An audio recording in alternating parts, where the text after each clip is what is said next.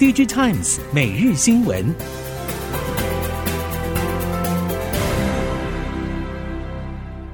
听众朋友您好，欢迎收听 DigiTimes 每日新闻，我是袁长杰，现在为您提供今天科技产业的新闻重点。首先带您看到的是，近日市场陆续有 IC 设计业者处分长期供货合约 LTA 的消息传出。像是义隆电表示，第四季将会认列一笔违约金。天钰也指出，部分晶圆代工伙伴对 LTA 的执行还是相当坚定。如果拉不到应该有的量，就得要支付供应商相关罚金。所以可以预期，这段时间将会有越来越多 IC 设计业者针对手上的 LTA 协议重新整理。值得注意的是，为了避免 IC 设计客户全部都选择直接终止 LTA，晶圆代工业者对重新协商的弹性应该也会变大，确保稼动率可以保持稳定。不过，业者也表示，以市况混沌程度来说，LTA 多半是负面效应大于正面，压力仍在 IC 设计业者身上。虽然仍有市况快速复苏、产能再度吃紧、无法满足客户需求的可能性。但是，选择直接支付违约金解约的厂商数量可能会越来越多。台系微控制器供应链第四季的逆风情况雪上加霜。继八位元 MCU 龙头盛群表示库存在十个月水准之后，原本预期在车用工控三十二位元 MCU 琢磨较深的新唐第四季营运有机会回温。但是，新唐总经理杨兴龙日前公开表示。消费类 PC 端需求并没有改善，第四季的衰退幅度将会更甚于第三季。甚至连新唐向来稳健的远端伺服器控制晶片业务，客户也修正了年初的乐观展望。只有车用电池管理晶片报喜，正式切入中系车厂供应链。杨兴龙表示，第三季开始，MBPC 市况有巨大变化，终端库存持续调整到下一季。目前看来，车用工控应用可望持平，需求还是保持稳健。在显示器市况不佳的背景之下，南韩显示器驱动 IC DDI 业者得益于苹果新机效果，仍然维持营收成长。台厂及中国业者则是呈现下滑趋势。根据韩国媒体 ET News 报道，市调业者 Omdia 表示。全球 DDI 市场第二季销售额为三十四点一亿美元，季减百分之八。不过，韩国业者表现不俗，三星电子系统 LSI 事业部第二季的 DDI 销售额为十点六亿美元，年增百分之四十。LX Semicon 以及美格纳半导体也分别年增百分之十八点六和百分之零点八。欧姆迪亚预期，今年下半年行动家电领域 DDI 市场将难以回温。不过，行动 DDI 市场有望从 LCD 加速转换为 OLED。对于积极投入具备高附加价值 OLED DDI 市场的南韩业者，业界预期在显示器恶劣景气下，仍有望取得佳绩。市场传出，苹果将会在二零二四年推出 OLED iPad 产品，使得 Mini LED 技术蒙上阴影。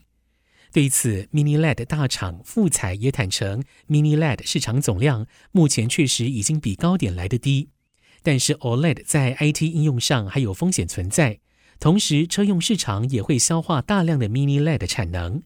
富采认为，已经建置的产能在三到五年内去化没有问题。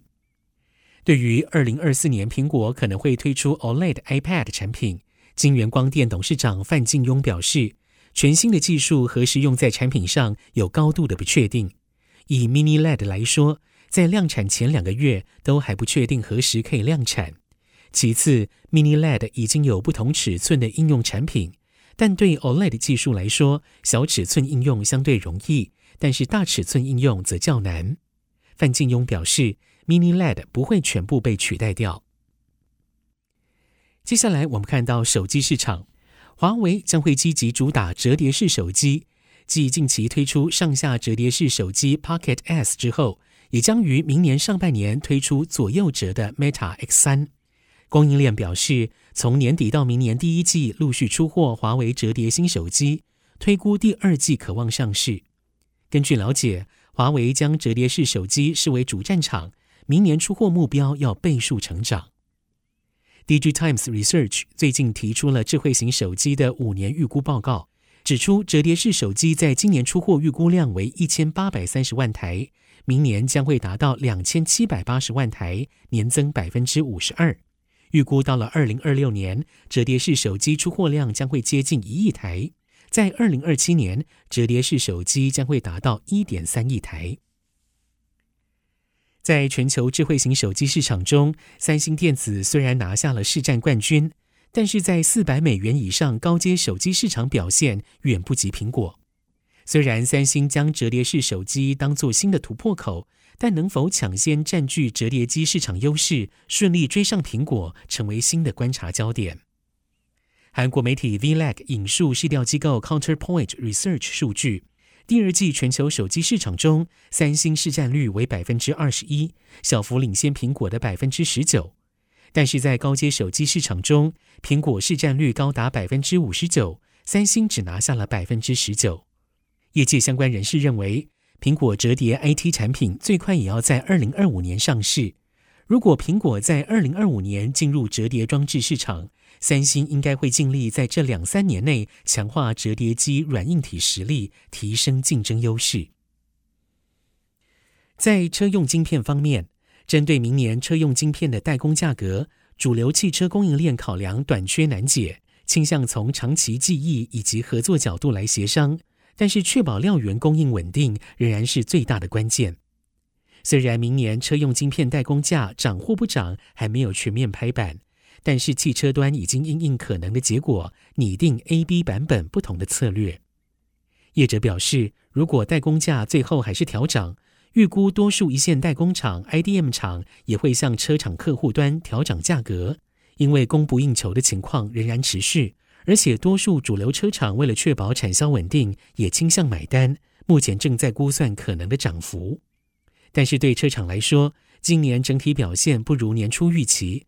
主因还是料源不足，使得半成品车无法送到消费者手中，并且衍生超出预期的库存成本。至于订单能见度，截至明年全年仍然偏向乐观。中国电动车商比亚迪打败了特斯拉，坐上了全球最大电动车商的宝座。根据 Quartz 报道，比亚迪将会乘胜追击，成为第一家进军印度市场的中国电动车厂商。还计划在二零三零年之前取得印度电动车市场四成以上的市占。业界人士表示，中国电动车商很有可能携带技术优势，依循当初中国智慧型手机的拓展模式，也就是最早由中国进口，后来在印度组装，最后直接在印度生产，来抢占印度的电动车市场。因为整车进口的关税较高，比亚迪目前处于从海外进口零组件，并且在印度组装造车的阶段。随着印度政府祭出在地造车的优惠政策之后，中国厂商应该会开始在印度设厂，成为推动印度电动车革命的助力。为了在二零二三年美国降低通膨法案实施之前，确保电池核心原料的竞争力，并且打造更具有弹性的供应链。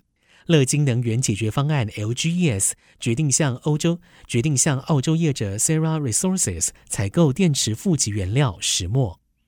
根据韩国媒体 IT 周刊报道，澳洲石墨企业 Sera Resources 在非洲莫桑比克拥有矿山，并且规划从明年开始在美国路易斯安那州设立生产工厂。这个对 LGES 来说，使用 Sera Resources 的天然石墨，不只可以降低对中国的依赖。也可以强化北美地区的电池材料供应链。事实上，LGES 稍早也与三家加拿大矿物业者签署钴锂采购协议，并且与德国、澳洲、加拿大以及智利等各国企业签署材料供应合约，积极稳定电池原料供应链。以上，DigiTimes 每日新闻由 DigiTimes 电子时报提供，袁长杰编辑播报。谢谢收听。